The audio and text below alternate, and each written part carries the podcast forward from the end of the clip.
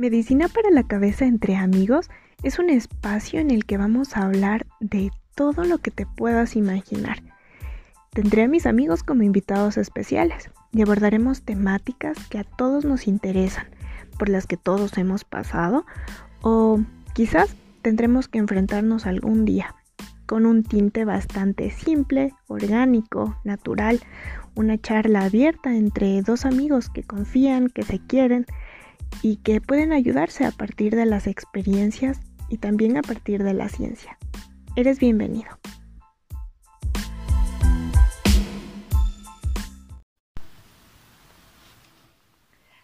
Hola a todos, bienvenidos a esta nueva dosis de medicina para la cabeza. Hoy pues es un tema importante y antes de empezar estaba orando para tener las palabras correctas, las palabras precisas. Le pedí a Dios que me permita ser un instrumento de información, de buena información, porque pues es un tema delicado, es un tema del que no se habla, pero no porque no se hable no existe. Entonces orando le pedí a, Dios pues que me permita transmitir un mensaje que, que pueda aportar, ¿no? Ayudar, que pueda construir, y, que genere información de calidad. En las últimas semanas estábamos haciendo con algunas amigas una miniserie de programas que abordan una de las temáticas más importantes, como es eh, la posibilidad de la elección para las mujeres en especial. Eh, la primera sección, bueno, se basó en una marcha feminista muy conocida que dice eh, educación sexual para decidir anticonceptivos para no abortar y aborto legal para no morir. Hoy es el último programa de esta serie y tengo una invitada súper especial. Eh, hoy el tema es aborto legal para no morir y pues estoy feliz de poder compartir este espacio con Vale que ya está eh, por aquí. Em, estoy muy feliz de poder abordar este tema que como les digo me causa un poco de no sé, nervios y responsabilidad porque es un tema importante, pero no, estoy feliz. Hola, Vale, ya te veo. Bienvenida. ¿Cómo estás? Sí, muy bien. ¿Y tú? Muy bien. ¿Cómo has estado? Sí, bien, tranquila. Hola a todos. Mm, sí, y a los que nos van a ver luego, usualmente pasa mucho eso. Entonces, eh, bienvenidos a los que están acá. Eh, vale, bienvenida. A los que están conectados, pues abajito hay un, una cosita de preguntas que le pueden poner una pregunta y, y la podemos leer luego. Uy. Em, ya, los em, bueno, eh, bienvenida, Vale. Cuéntanos un poquito de ti para que la tribu de Medicina para la Cabeza te conozca un poco. Cuéntanos quién eres, qué haces. ¿Por qué crees que estás aquí? A todos quienes se, quienes se van a unir con nosotros. Eh, mi nombre es Valeria Vaca, yo soy abogada, tengo 27 años. Y bueno, eh, yo creo que me apasiona mucho el activismo en derechos humanos, eh, más, que más que todo en el tema de género. Eso les puedo contar de mí, ya más o menos unos tres años que estoy más o menos graduada. y bueno, entonces trato de ser como muy activa en derechos humanos, participar en marcha, leer mucho respecto al tema. Eso les, les podría contar. Chévere, vale. Qué gusto conocerte. Em, hemos pasado mucho tiempo como solo conociéndonos por redes sociales y compartiendo algunas cosas y el día que nos conocimos aquí eh, me daba mucha alegría poder, poder acercarme, ¿no? Y, conocerte, saber qué piensas, cómo piensas, cómo eres. Y pues estoy feliz de compartir este tema que me parece, eh, lo decía en un principio, eh, me causa un poco como de eh, expectativa porque requiere mucha responsabilidad, ¿sabes? no se habla mucho, pero no porque no se hable no existe o no importa. Y esa es una de las grandes responsabilidades a las que nos enfrentamos las personas que, que usamos los, las redes sociales o, este espacio para comunicarnos, generar contenido em, que pueda ser valioso y que pueda ser importante. Eh, hola a todos, hola Dani, tú también muy linda. Entonces empecemos. Gracias. Em, yo creo que podría ser una buena puerta de entrada entender el feminismo, ¿no? Porque esta marcha de la que hoy vamos a hablar es como un extracto o uno de los gritos más fuertes. Cuando he ido a las marchas es como... Cuando he ido a las marchas es como que... Gracias, José. Es una de las marchas que más fuerte se grita y que con más emoción y, que hay más sentido. Como a, mí se me ponen los pelitos de punta y tal. Entonces quizás las personas que no han estado tan inmiscuidas en este tema eh, no saben como la experiencia que se siente formar parte de un grupo de mujeres que está luchando por sus derechos. Entonces, ¿qué te parece si empezamos hablando un poco de eso? Claro, eh, bueno, yo al principio, eh, igual quiero comentarles que yo, al principio el feminismo se me hacía muy, eh, no, no, me hacía muy parte de él al principio, se sentía muy lejano hacia mí, entonces, no, no, que las marchas no llamaban mucho mi atención al principio. Y más que todo, eh, me daba miedo eh, ir sola. O sea, porque decía ir sola, exponerme, eh, como que te da miedo, ¿no? Y bueno, cuando sucedió de Marta, que fue un caso a nivel nacional, pero que he mucho, muy escuchado, yo creo que ahí salió toda esa frustración de, de no sentirnos escuchadas, de de ver injusticias, ¿no? Con ella y, dije, lo voy a hacer. Y, y, esa primera vez que lo hice, que fue la marcha, eh, en, mí, en mí, en cambio, al estar, al estar como una hermandad, como que cada, cada una nos uníamos en un solo grito, yo creo que en ese momento hasta me dio ganas de llorar, porque sentía que antes no podía, eh, como que me sentía muy encerrada, ¿no? Con lo que o sentía que era muy exagerada o, en mis ideas, ¿no? O sea, como que la verdad me iban a ser escuchadas, pero cuando estuve con todas, sentí que el grito fue más fuerte y, que desde ahí ya no me pude detener. O sea, dije, los derechos que nos faltan es de aquí a mil marchas más. O sea, de aquí ya fui a todas, de ahí con todas compartiendo, gritando, porque nos uní eso, la igualdad, o sea, querer que nos escuchen y, y tener los, los mismos derechos que los hombres, o sea, tener una igualdad en todo ámbito. Entonces, eso fue creo que lo que me dio la sensación de llorar creo que hasta ahora lo recuerdo y me estremece saber que estuve ahí y, y, me siento muy feliz de haber compartido con muchas mujeres. Sí, estoy de acuerdo. Eh, yo también fui a la marcha, la que tú mencionas, y también fue mi primera marcha. Y, y fue inmenso, o sea, yo me sentía inmensa, mis pelitos de punta, toda yo estremecida, eh, a ratos como que luego se me quebraba y veía a otras mujeres como de mi edad, a muchas niñas, a muchas personas muy mayores a, a mí, pero tratándome igual, con cariño, aunque no las conocía. Entonces me hizo sentir como parte de esto y, y entender que, que el feminismo, más allá de unas palabras, sí, Dani, exacto, también hombres, eso me llamó mucho la atención, incluso saqué una foto de un papá que tenía una nena cargándola y ambos con pañuelo y, y sintiéndose parte. Y eso conmovía más, o sea, conmovía más que había hombres y tú estabas con ellos y ellos estaban a tu lado, entonces uno dice, sí, hay hombres que, que, que pueden acompañarnos y, que pueden estar con nosotros igual. Y eso me encantó, sentirlo como muy en como traído a la vida real, a ese feminismo del que tanto se habla. Porque ahora mismo hay mucha gente y, cada vez hay como tendencias y si pones, por ejemplo, hashtag ni una, el, el predictor de Instagram te sale automáticamente ni una menos, ¿sabes? Entonces ya hay mucha información sobre eso, pero luego salir de esa tanta información a la vida real y decir, ok, es verdad que hay alguien que me, que me está sosteniendo, es verdad que hay alguien que aunque no tengo pañuelo, me está regalando un pañuelo, que aunque no tengo un cartel, me dice, ¿quieres un cartel?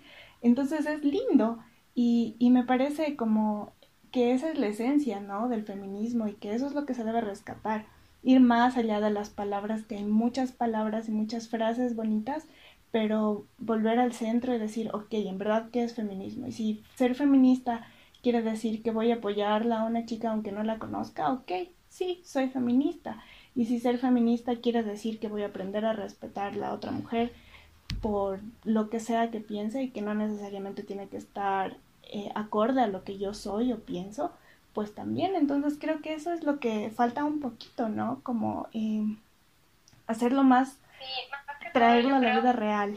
Eh, perdón que te yo, yo, lo que creo es que eh, hay como, eh, leo mucho en Twitter, ¿no? Redes sociales, creo que mucho se dice como a los hombres también nos pasa, ni uno menos, y, y, como que decirnos que estamos en contra de los hombres, o como no son parte de.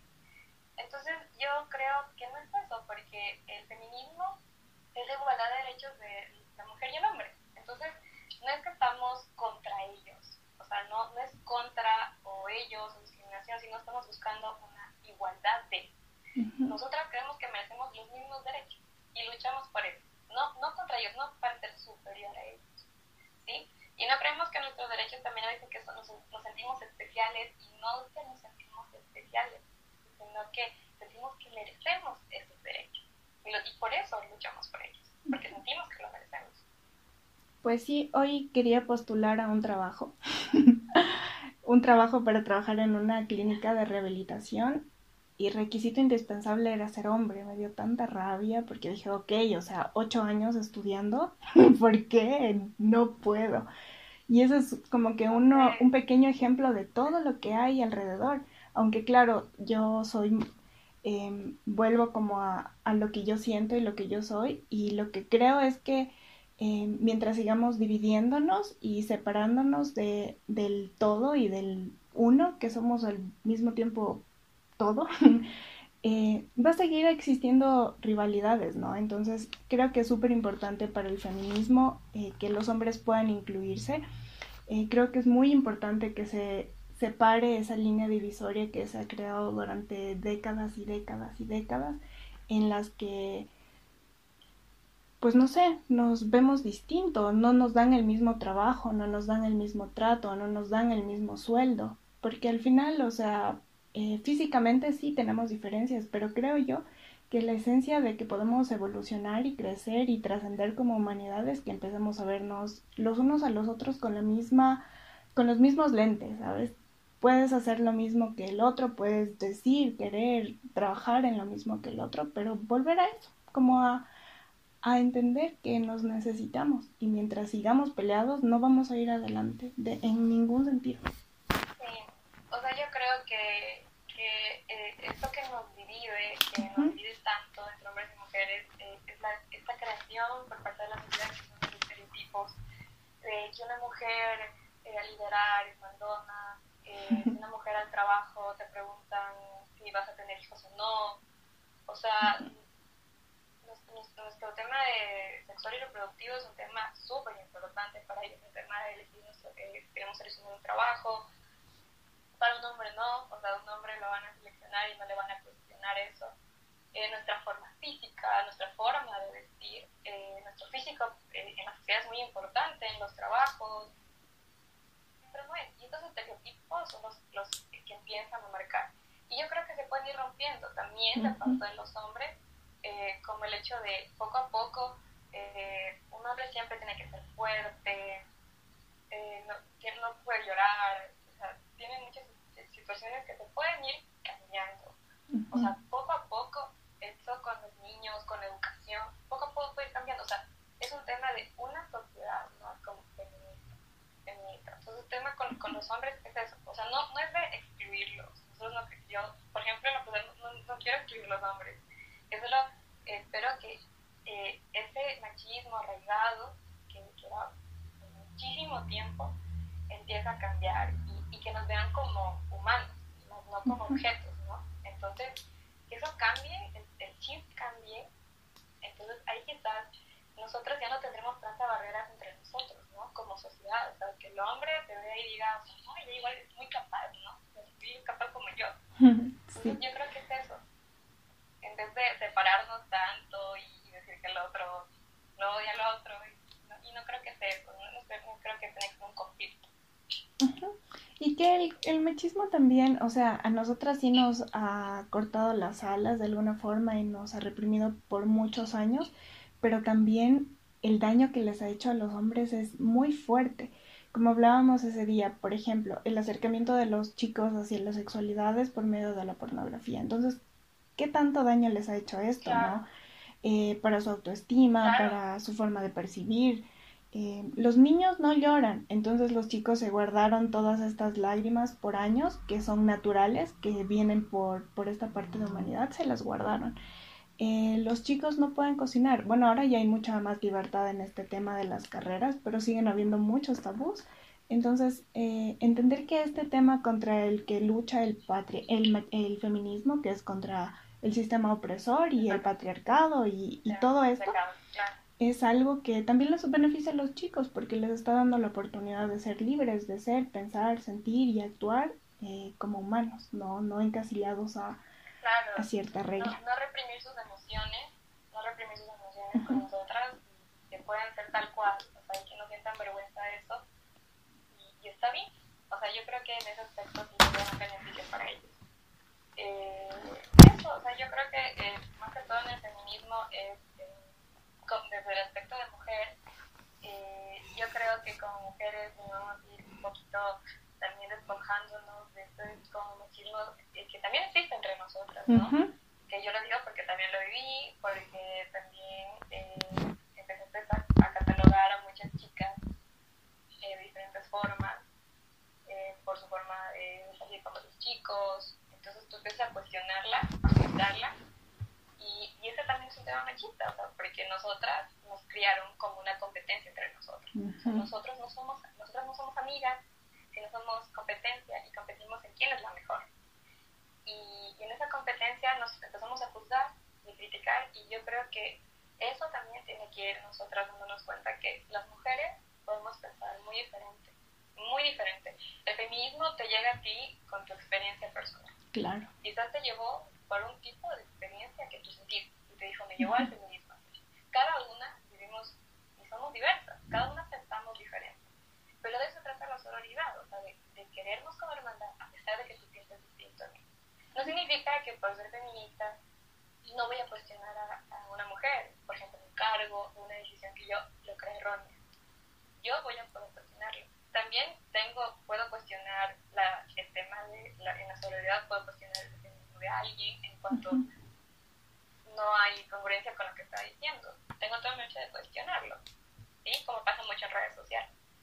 Entonces, eh, cuestionamos mucho lo que se dice, pero yo creo que a ver si ella es más feminista o menos feminista, eh, creo que no va por ahí, ¿no? O sea, yo creo que va más por apoyarnos, aunque pensemos distintos, porque lo que nos une es buscar igualdad, entonces, al final del día, ¿no? Entonces, yo creo que es un poco también eso, entre nosotras también apoyarnos, apoyarnos más, ¿sí? Eh, no tanto incondicionalmente, porque igual tú puedes estar en desacuerdo en muchas cosas, pero, pero eso, la hermandad, de apoyar nuestros proyectos, apoyarnos en cosas, en todo lo que se nos presente. Pues sí, vamos a leer un par de preguntas. Eh... Ay, se me fueron los comentarios. Aquí. Uh, preguntan a ver. que si eres feminista. No sé cómo pregunta. sí, Sarita, sí, Sarita eres Sarita, soy feminista, o sea, eh, yo creo en un feminismo muy práctico. Creo que, que, o sea, sí, porque no es, procuro, obviamente yo soy humana, la más humana del mundo, entonces yo también he tenido errores, yo también eh, he hecho, no sé, alguna vez estuve en desacuerdo con alguien, pero mm, es como una cuestión de ir despertando a y mientras más despierta me siento, más comprometida me siento como con las chicas, ¿no? Con, mis hermanas, porque ahora he entendido que debo verlas así. Em, soy feminista porque no estoy metiéndome con ninguna y más bien muchas veces me ha pasado que no conozco a la chica y si me pide ayuda yo estoy. Entonces creo en un feminismo muy práctico, nada de palabras sino más de hechos, ¿no? Ok, eres feminista y estás en las marchas, pero hablas mal de otra chica, entonces no. Eh, me gusta más este tema práctico. Creo que para mí funciona mejor así, ¿no? A ver, eh, Kevin dice, hola Darita, ¿por qué si los hombres pedimos requisitos de imagen en la mujer, las mujeres son las que más se fijan en la apariencia de las demás? Em, a ver, o sea, primero creo que eso de los requisitos de imagen es un poco como, no sé, o sea, muy por encima. Es que nosotras también nos pusieron, nos pusieron aquí, o sea, digamos, eh, ha pasado que es una chica, eh, creo que por ahí va, ¿no? Que dice como, como que eh, aunque los hombres piden, nosotros somos los que más juzgamos, como que más criticamos, ¿no? La apariencia de la otra.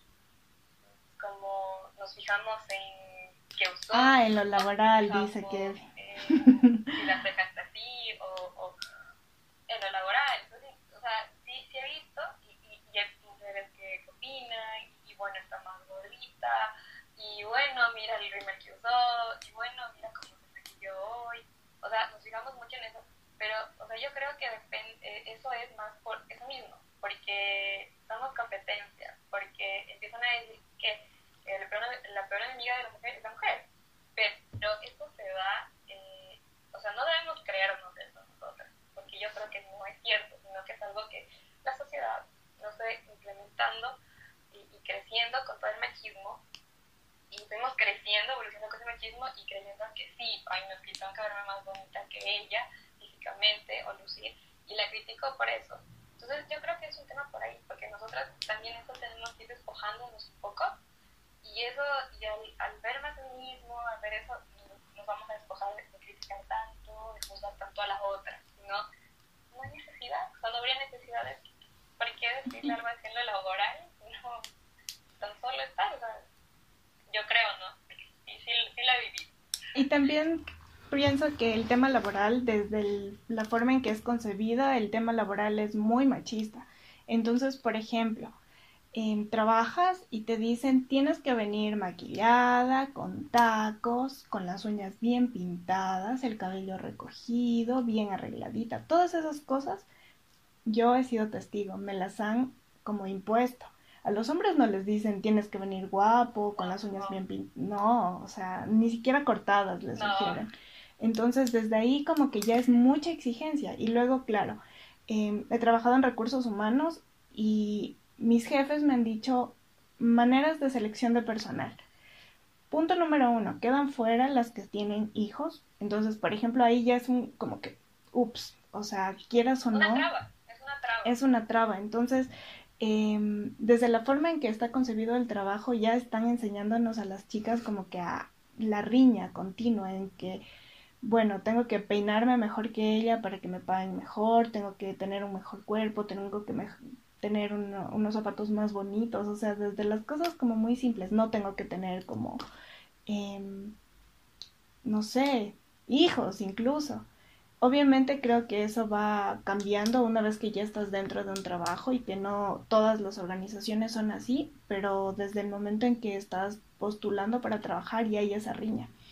Y claro, más allá de eso, que ha habido desde muchísimos años atrás como mucha... Em, ay, se me fue la vale.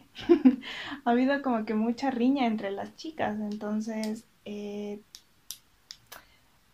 sí creo que es un tema muy em, arraigado culturalmente, pero también... Pero también creo que, que se ha ido sosteniendo con la inseguridad de cada una de nosotras porque no sé, ya le dieron trabajo a otra chica y yo me quedé sin trabajo, entonces sí, vale, vale. Entonces sí ha jugado mucho con nuestra psique, con nuestra personalidad, con nuestra autoestima, tiene mucho que ver. Entonces, em, creo que, que podríamos, podría hacer un estudio sobre qué, o sea, la relación entre el feminismo como real y, y el autoestima de la, de la mujer que creo que debe estar o podría estar muy relacionado. Yo creo, sí, y es que, bueno, eso conlleva también mucho tema de lo que somos, ¿no? O sea, que nos han enseñado a ser como un objeto de de quién es más linda, quién es más hermosa, cuál es el cuerpo perfecto, qué tan bellas tenemos que ser. Entonces de ahí ya nos imponen algo. Por ejemplo, si yo no uso labial el día de mañana, sí me han dicho, por ejemplo, yo soy pálida, no tengo labial y ya luzco pálida. Pero es porque tienen que acostumbrarse que las mujeres están así. Cada mujer es femenina a su manera. O sea, una mujer que no usa labial o que no usa, sigue siendo femenina, no deja de ser femenina. Entonces, son más estereotipos que nos han implementado sobre qué es bello, sobre qué es hermoso con nosotras. ¿sí? Entonces, desde ahí ya somos un objeto, porque también nos critican desde cómo lucimos. Entonces, claro, eso deriva también el autoestima, que es algo también que me ha pasado, y el autoestima de cómo me veo, cómo me siento respecto a eso. Entonces, yo creo que eso también va por ahí, o sea, de, todo. O sea, el tema del machismo conlleva muchas cosas, estereotipos de belleza, estereotipos de todo tipo que nos han implementado por ser mujeres.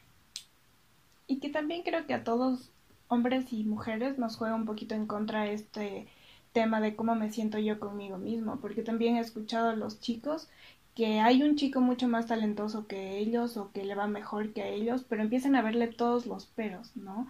Como de ley el papá le paga todo, de cosas así, entonces sí creo que tiene mucho que ver esta forma en la que pensamos y actuamos como sociedad, con nuestro nivel como de educación, puede ser, y, y de desarrollo personal, quizás, eh, sí creo que se debe como eh, tomar como muy en cuenta esto, porque sí importa. Al final creo que mientras la gente está más despierta, y cuando hablo de, despierto, eh, me refiero al, a la condición como espiritual, ¿no? Cuando, mientras uno está más despierto, menos tiempo tiene para fijarse en el otro, en qué hace el otro, por qué está mal el otro, Está mejor o peor que yo, sino simplemente uno está en la suya y pues sigue. Te me cortaste, vale, pero si sigues por ahí. Sí, es increíble. Y, y me dio full chiste hoy día. Fue como, ¿en serio no puedo trabajar porque no soy hombre? Y en serio es un requisito fundamental ser hombre. Y nada, es, no es la única, el único espacio en el que están restringidos estos derechos. Entrando un poquito al tema de hoy, em, Vale me había pasado una página súper interesante, Wambra, em, que explica un poco el tema, ¿no? Me llamó mucho la atención porque esto es algo que yo no lo sabía, a pesar de que la constitución está desde 1980 y tantos, creo, em, que hay tres tipos de abortos, de causales de aborto que son legales en Ecuador. Yo no lo sabía. Acepto mi ignorancia respecto al tema.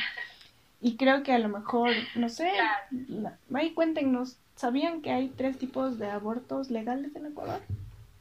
Ahí nos cuentan si sí, sabían, si no sabían, si lo imaginaban.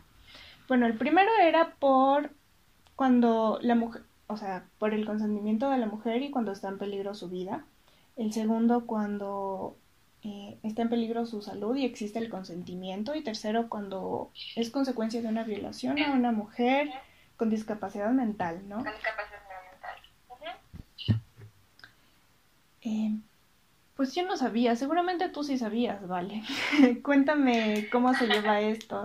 Claro, o sea, eh, lo que se mencionó es que cuando hubo el tema del el Código Integral Penal, ya se mencionaba este tipo de aborto eh, lo que quiere decir es que igual la mujer que consciente y quiera abortar eh, y la persona que lo ha, o sea, en los tres causales está permitido que la mujer consienta, pero en caso de que ella diga que no sea por esas causales y ella diga voy a abortar, que no sea por las tres que mencionamos, eh, ahí tendría que, que, ir a la cárcel, y es una pena máxima que creo que son tres años. Sí, tres años. Entonces, en caso de que ella no vaya por ninguna de esta causa. Eh, lo que se intentó, eh, también quiero mencionar algo, que por ejemplo hay feministas, eh, que es algo también que yo me di cuenta en las marchas, que hay feministas que, por ejemplo, no están de acuerdo con el aborto, sí, son feministas, pero no están de acuerdo con el aborto, es válido igual. Claro. Eh, en, el tema, en el tema de aborto, este, lo que se quiso intentar por medio de colectivos eh, de mujeres es que se ingrese la causal por violación ¿sí? y la causal también que existe en incesto. Entre otras causales que también están dentro de eso que se intentó para que las mujeres no vayan a la cárcel en caso de que exista una violación. ¿sí? Entonces, esa fue la lucha que se tuvo en la asamblea septiembre. me equivoco. Bueno, que, que, fue el año pasado, que se luchó mucho por esto. Y la verdad, eh, no se alcanzaron los votos en la asamblea, se quedó ahí el tema del de, aborto por violación, pero con, tiene muchas aristas, ¿sí? O sea, el aborto por violación eh, se da por, no solo por, eh, por un capricho, ¿no? O sea, no es, no es, un capricho de nadie, es un tema de necesidad, es un tema de que eh, hay niñas que están siendo madres y, y, que necesitan, al no tener la posibilidad de ir a un lugar, de ir a un lugar este, seguro, eh, médica segura, uh -huh. ellas, por ejemplo, interrumpen su embarazo buscando otras alternativas. ¿sí? Entonces, al ver esa necesidad, el, los colectivos pedían que el Estado le exigía para que el ilegal igual ilegal no va a parar. Es, o sea, los abortos no van a parar, las cifras van a seguir creciendo, yeah. creciendo, creciendo. En cambio, al tener un aborto por violación y ella está segura, niña, no significa de no vida o vida, es un tema de elección. O sea, le exigía el tema de que ellas elijan, ellas tienen poder de decir, está bien si ellas deciden ser madres, pero está bien, no. Está bien que sí, como no pueden hacer. También está bien. Entonces, es una necesidad que aún en el presente yo creo que es muy necesaria. Las cifras son muy alarmantes, son aterradoras. Sí. Cuando se lee, es un tema que impacta. Entonces, yo creo que, que es un tema que debemos hablar todos. Uh -huh. No solo lo tenemos que hablar todos y tenemos que tener eh, conocimiento de lo que está sucediendo, de la realidad de, de estas niñas, mujeres y adolescentes que están pasando por esto. Uh -huh. Una de las cifras de las que más me asombraron, o sea, todas me asombraron, pero la que más me fue como, oh, era que al día 60 mujeres abortan en Ecuador. Y de esas 60 mujeres, 26 son niñas. Entonces es muy alarmante porque pienso, claro, eh, si cuando soy niña, por ejemplo, no sé, no puedo conducir auto, no puedo salir a una fiesta, no puedo hacer tantas cosas, mucho menos podré ser madre, ¿no? Porque sería en realidad una niña cuidando a otro niño. Entonces, y añadiéndolo a ese todo el tema que se abre a partir de una maternidad, que es, por ejemplo, el tema de la educación ya se ve por al menos un tiempo estancado, entonces quiere decir que no voy a estudiar, que no voy a permitirme conocer un nuevo mundo, porque la educación te permite eso, conocer las posibilidades de un mundo.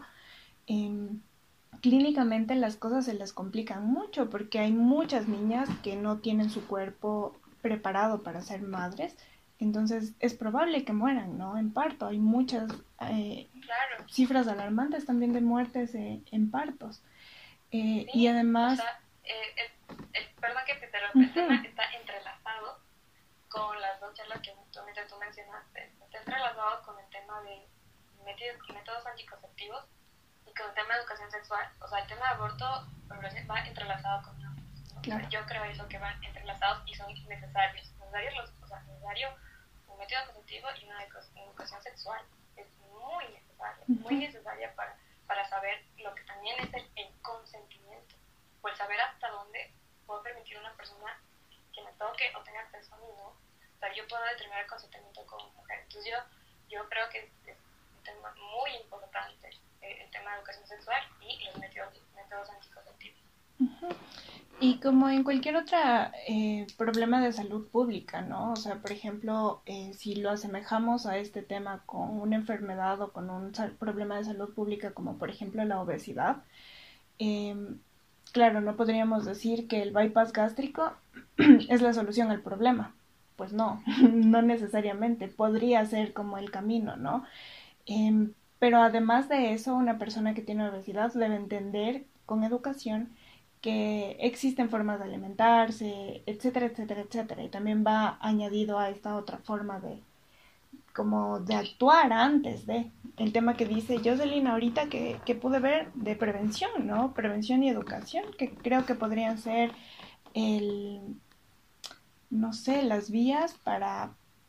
Es cierto que no vamos a dejar eh, de un día para otro a disminuir los abortos en el país o en el mundo. Eso es muy cierto.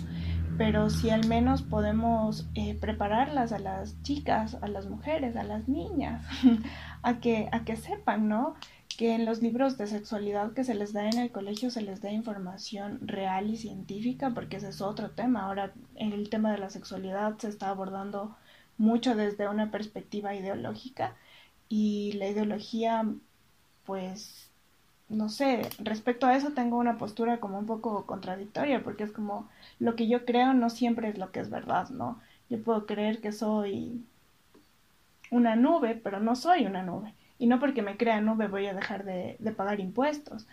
Eh, conversaba con René José que comentó hace un ratito, la semana pasada, de que había un caso en Estados Unidos de un hombre que tenía tres hijos, seis hijos, creo, ya no me acuerdo. Y tenía obligaciones como padre de familia, ¿no? Y de repente dejó de darles de comer a los niños, ya no los alimentaba, no les compraba ropa ni nada de nada. Eh, cuando llegó el tema de la justicia a decir, ok, estás como no estás cumpliendo tus responsabilidades porque los niños tienen el derecho a recibir alimentación, educación, etcétera. Lo que él dijo es que yo me siento como una chica de, de, una niña de seis años. Entonces el tema de ideología, si es que se nos, si no lo manejamos bien, también se nos puede ir de las manos. Por eso sí creo que es importante hablarles a los niños y a los jóvenes con cifras. Ok, eh, yo creo que si los adolescentes tienen acceso a decir, ok, al día 60 mujeres abortan, eh, quizás podría resonar en ellos y decir, me voy a cuidar o, o voy a, claro, y optar que todo el tema de responsabilidad, el tema de, venéreas, o sea, es un tema de educación sexual y que engloba todo. claro. Para enfermedades de transmisión sexual, o sea, engloba muchas cosas. Entonces, la educación sexual, eh, hasta por medio de la UNICEF, ha pedido que realmente necesaria para los niños, hasta que llegan los jóvenes, también para esto del, respeto, la reciprocidad, hasta dónde el otro puede, entonces llegar por, el consentimiento, es algo que debe quedar claro, entonces yo creo que sí, que, que es demasiado importante estamos acostumbrados a que la escuela nos, nos diga, eh, nos enseñen toda la educación sexual que, que, necesitemos y es necesaria, pero yo también creo que a veces hay mucho tabú la educación sexual es muy tabú en general en las familias, ¿no? Lo digo el año pasado yo tengo 27 años y aún te cuesta decirlo, ¿no? O sea, te cuesta decir cómo será para un niño de 14, de 15, que tal vez inició una actividad sexual ya, ¿no? Y, y, y cómo le dice a la mamá, sí, la mamá no va a saber qué decirle, no va a saber qué responderle, su papá tampoco, o sea, son muchas cosas que engloba yo para mí, tanto escuela, colegios, pero también engloba dentro de nosotros. Es un tema también social que debemos empezar a dejar como el tabú de para, para poder empezar a comentarlo y que ya no sea algo escondido o prohibido, sino que algo sea, sea parte de nosotros. Y porque la educación formal también, como que toda la educación formal en cuanto a sexualidad se basa en dos cosas, que no quedes embarazada y que no tengas enfermedades de transmisión sexual.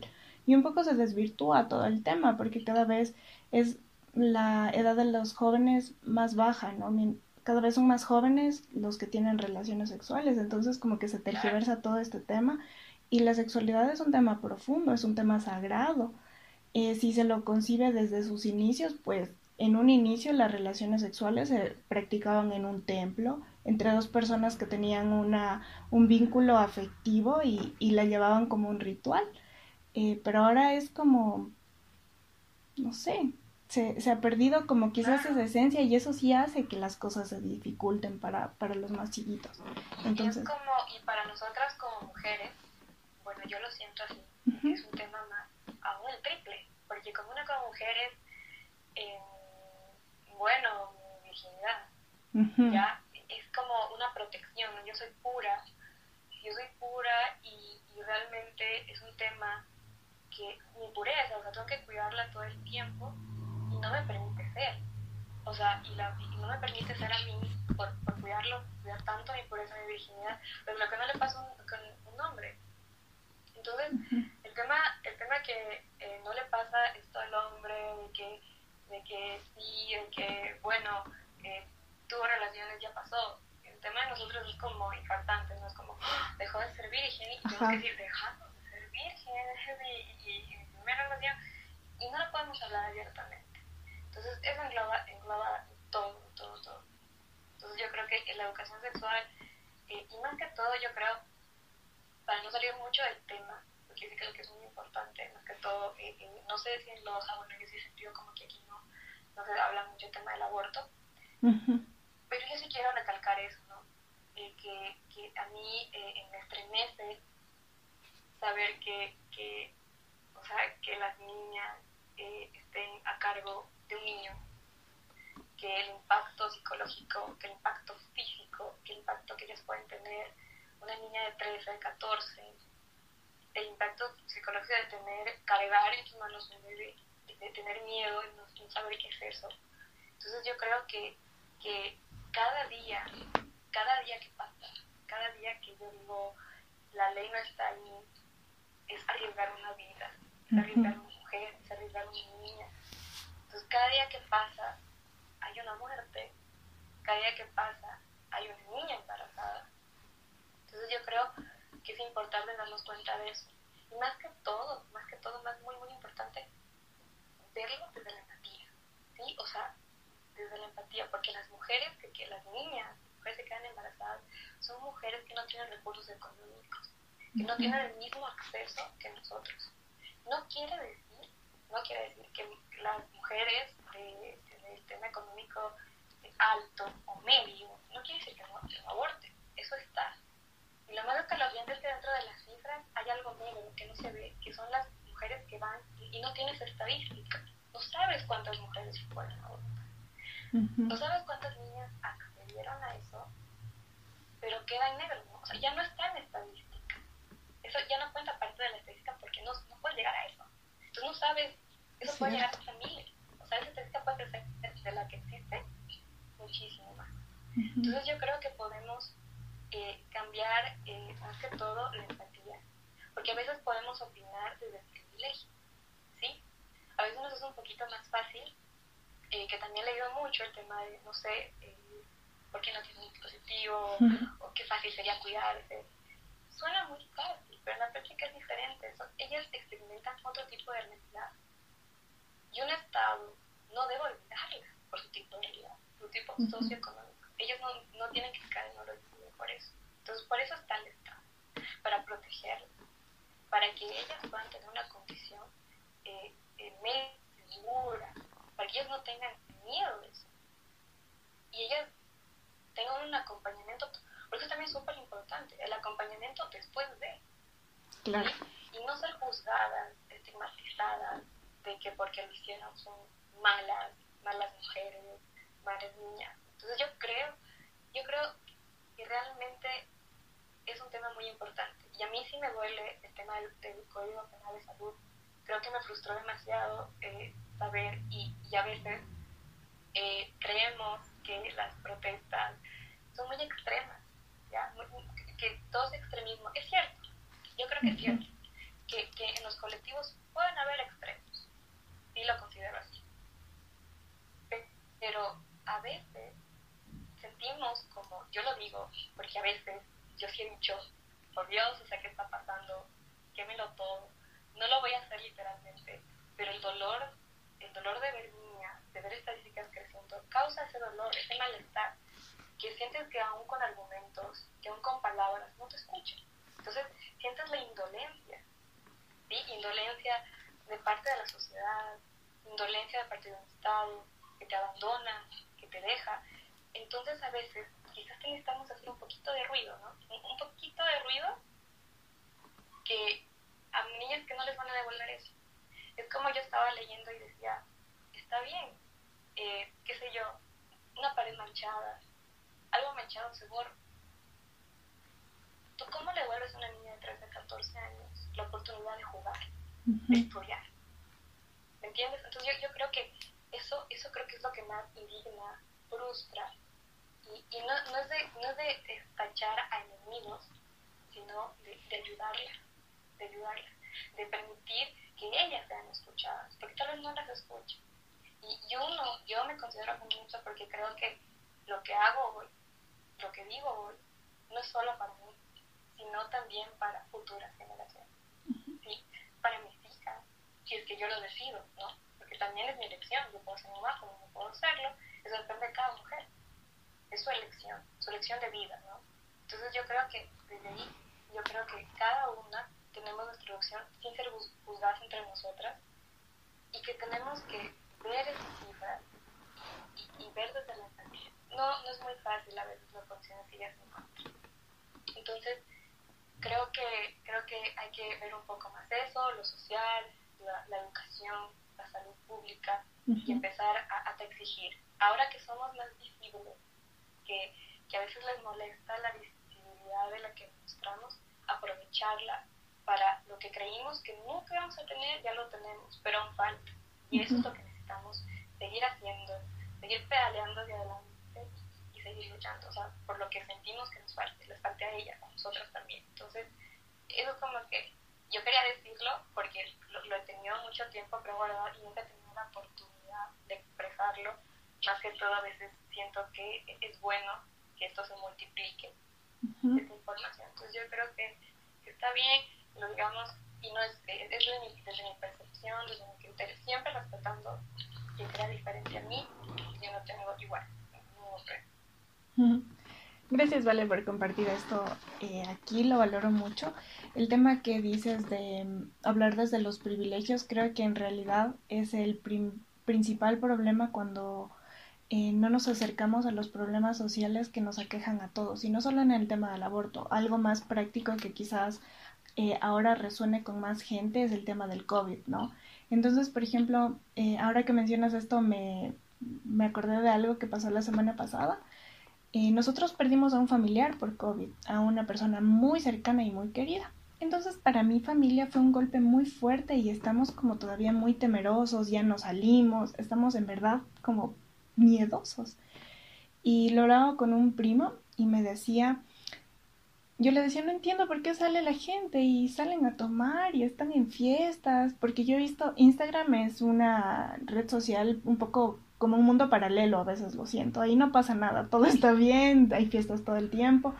Y yo le decía, ajá, y yo le decía esto a mi primo, le digo, no entiendo por qué pasa eso. Entonces él sabiamente me dice, mira Cisne, lo que pasa es que a lo mejor esas personas no tuvieron que pasar por lo que tú y yo estuvimos pasando, ¿no? Quizás a lo mejor no perdieron a un familiar y no sienten tan cercana a la pérdida.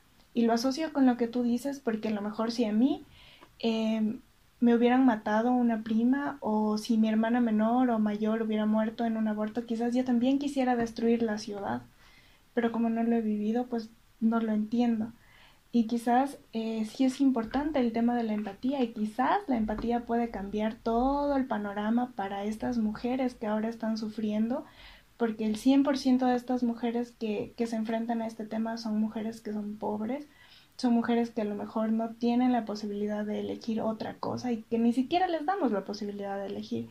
Y creo que este tema sí es como el eje principal o el eje sobre el que debe rodear todo este tema, es sobre el poder decidir y tener la capacidad de decir estoy de acuerdo, no estoy de acuerdo, este es mi cuerpo, este no puedes mandar sobre él.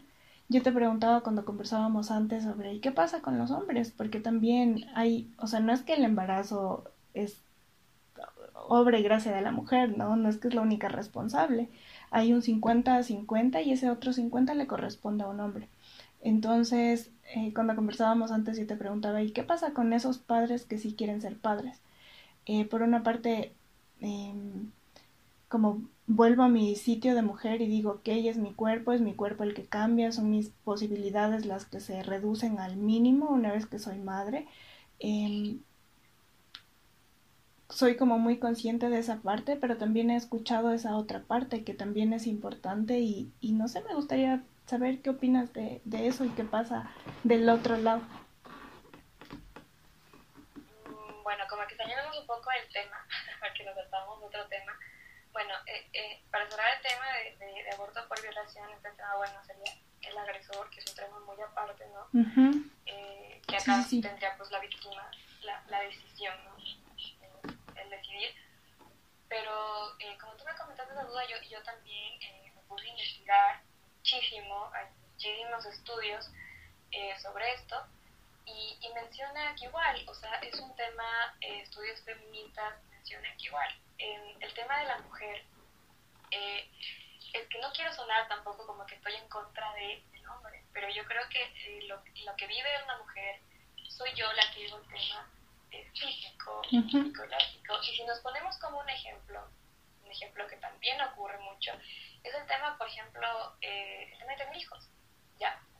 Por ejemplo, la ligadura de la mujer estamos en una pareja y es un tema lleva al tema de pareja, lleva al tema privado, una decisión. Entonces, por ejemplo, si una mujer dice, yo quiero dos hijos, ya, y el hombre dice, no, yo quiero tres, ya.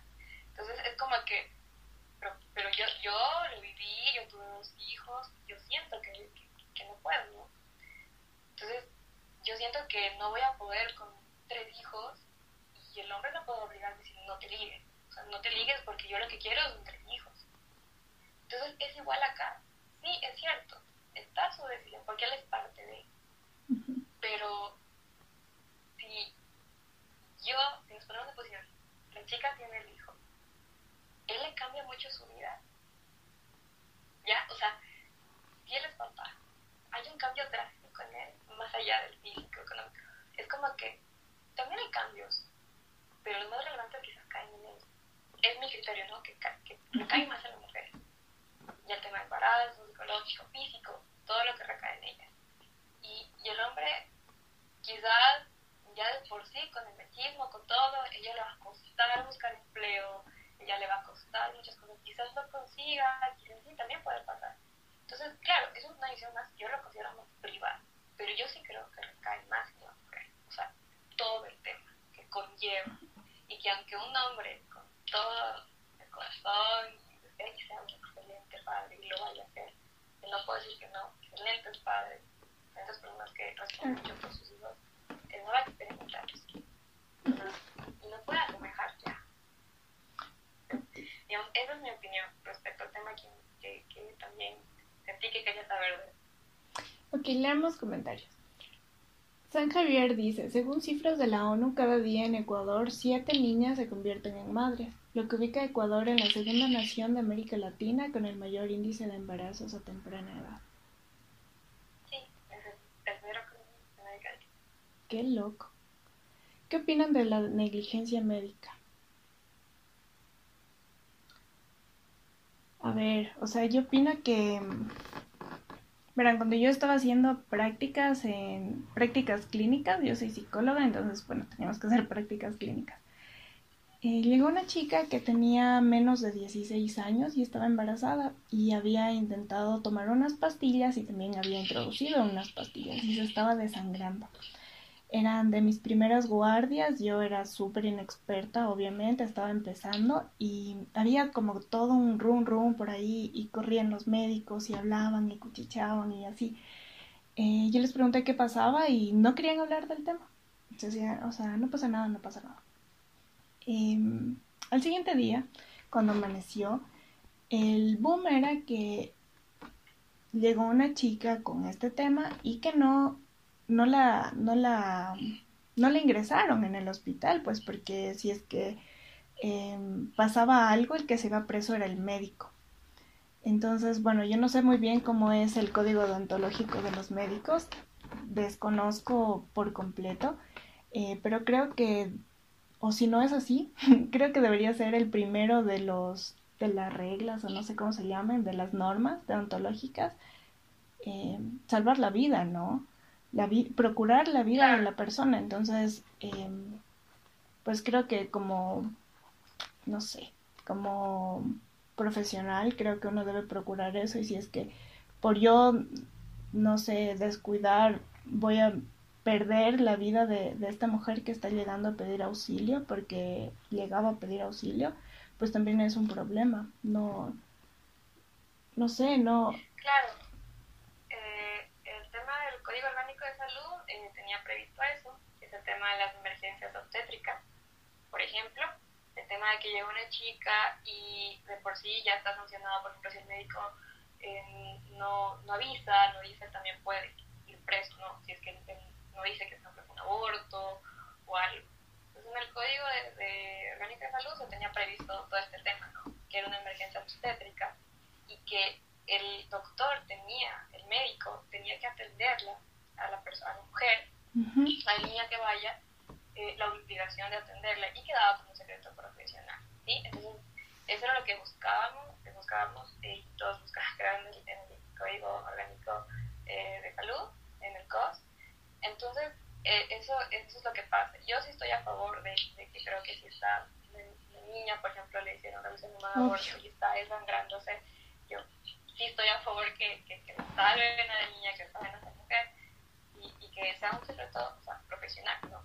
Que en él y que no le haga daño tampoco, porque eso, eso es lo que también causa eh, eh que estigmaticen el tema, que empiecen a hablar de ella, que si es el aborto, empiezan a sentir claro. forma, y cae toda la responsabilidad y un poco la vergüenza en estas chicas porque eh, de por sí la sociedad ya está viendo lo mínimo en vos y que encima te digan eh, abortaste y, te lo remarquen como tu título, ¿sabes? Eh, ya no ya no me llamo Sara, de repente aborté. Entonces sí es un tema que cargas mucho y, y no se hace lo mismo con los hombres. Respecto a las mujeres que quieren ser madres solteras, pues pienso que pueden ser las mejores madres solteras. Conozco muchas mujeres valiosas, hermosas, que hacen el papel de eh, mamás de forma increíble. No creo que un papá sea indispensable para criar a un niño. Creo que la figura paterna es otra cosa y que sí es importante. Em, pero nada, creo que pueden hacerlo. Es más, conozco a mujeres súper poderosas que están cumpliendo su papel de forma eh, íntegra. Y yo es una de las, como que si puedo decir a quienes admiro mucho, es, entre esas están a las madres solteras, o sea, em, tener en tus manos la responsabilidad de la vida de otra persona y además hacerlo con amor porque lo hacen como con mucha obviamente bueno pues no todas no no no vamos a generalizar de ningún sentido no hay dos personas iguales pero creo que pueden hacer un gran trabajo. excepciones de todo tipo, pero creo que igual una mujer puede hacer su rol increíble, yo creo que las mujeres somos muy capaces de muchas cosas, podemos ser jefas, madres, madres, o sea, yo creo que lo que queramos serlo y lo vamos a hacer de la mejor forma, o sea, yo creo que somos seres increíbles, o sea, nuestra capacidad, nuestra fuerza es increíble y también conozco eh, personas creadas por mujeres, personas increíbles, por madres solteras, y yo no creo que haya una necesidad de, un padre ahí. Entonces, yo creo que si hay chicas que nos escuchan, o sea, yo creo que si es lo que deciden, igual son muy fuertes, son muy capaces, eh, siempre va a haber algo ahí y, que va a sacar fuerza de ustedes y, van a ser unos hijos increíbles. O sea, es un, el tema de que no hay un padre presente no significa que, que no van a ser seres humanos increíbles los hijos que tengan. Justo estoy viendo, una paciente me recomendó una serie que se llama eh, Gilmore Girls. Entonces esta es la, la historia ah, de una mamá que es soltera y, y, ha construido, porque creo que los niños son como pequeños, no sé, vamos construyendo a los niños, por eso sí creo que es muy importante la educación en todo el sentido de la palabra porque se van construyendo a, personas, ¿no? A personas del futuro. Entonces, esa serie me encanta porque es como la demostración, eh, la muestra de que una mujer que quiere, puede. Y si quiere ser mamá, pues puede ser mamá. Eh, el mismo tema como de em, si decide no serlo, ¿no? Creo que esa es como el, no sé, el la idea de que, de que se pueda tomar decisiones, de que podamos ser libres de tomar decisiones, de que podamos tener la posibilidad en nuestras manos de decir si quiero y no quiero. Eh, otra cosa de la que estaba muy ligada al tema anterior era que mm, las chicas en sí tenemos como mucha carga eh, social, ¿no? Lo que la gente espera. ¡Ay! No, ya se nos acaba el tiempo. no me di cuenta. Em, pues nada, vale. Em, hubiese querido que el tiempo sea más largo. Se nos quedaron cosas pendientes. Espero poder estar una próxima oportunidad contigo. Si quieres despedirte, te agradezco. Ay, ya, ya falta un segundo, creo. No, gracias a todos estuvieron escuchando, ¿no? Y nada de eso. Eh, espero que, que hayan niñas con futuro, niñas creciendo y que las podamos proteger de todo esto, eh, que las podamos ayudar y que sueñen mucho, ¿no? O sea, yo, yo creo en eso, en el cambio y que voy a poder muy grande todo lo que quieran ser en esta vida y, y que no sean una vida y decidir lo que ellas quieran ser en su futuro. Estoy muy de acuerdo contigo.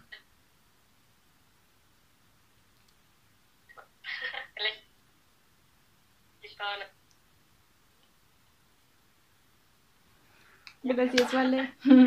Se, se entrecortó un poquitín, pero gracias. Te mando un beso. Gracias a todos por conectarse. Que les vaya bonito y nada, luchen por lo que quieren. Adiós.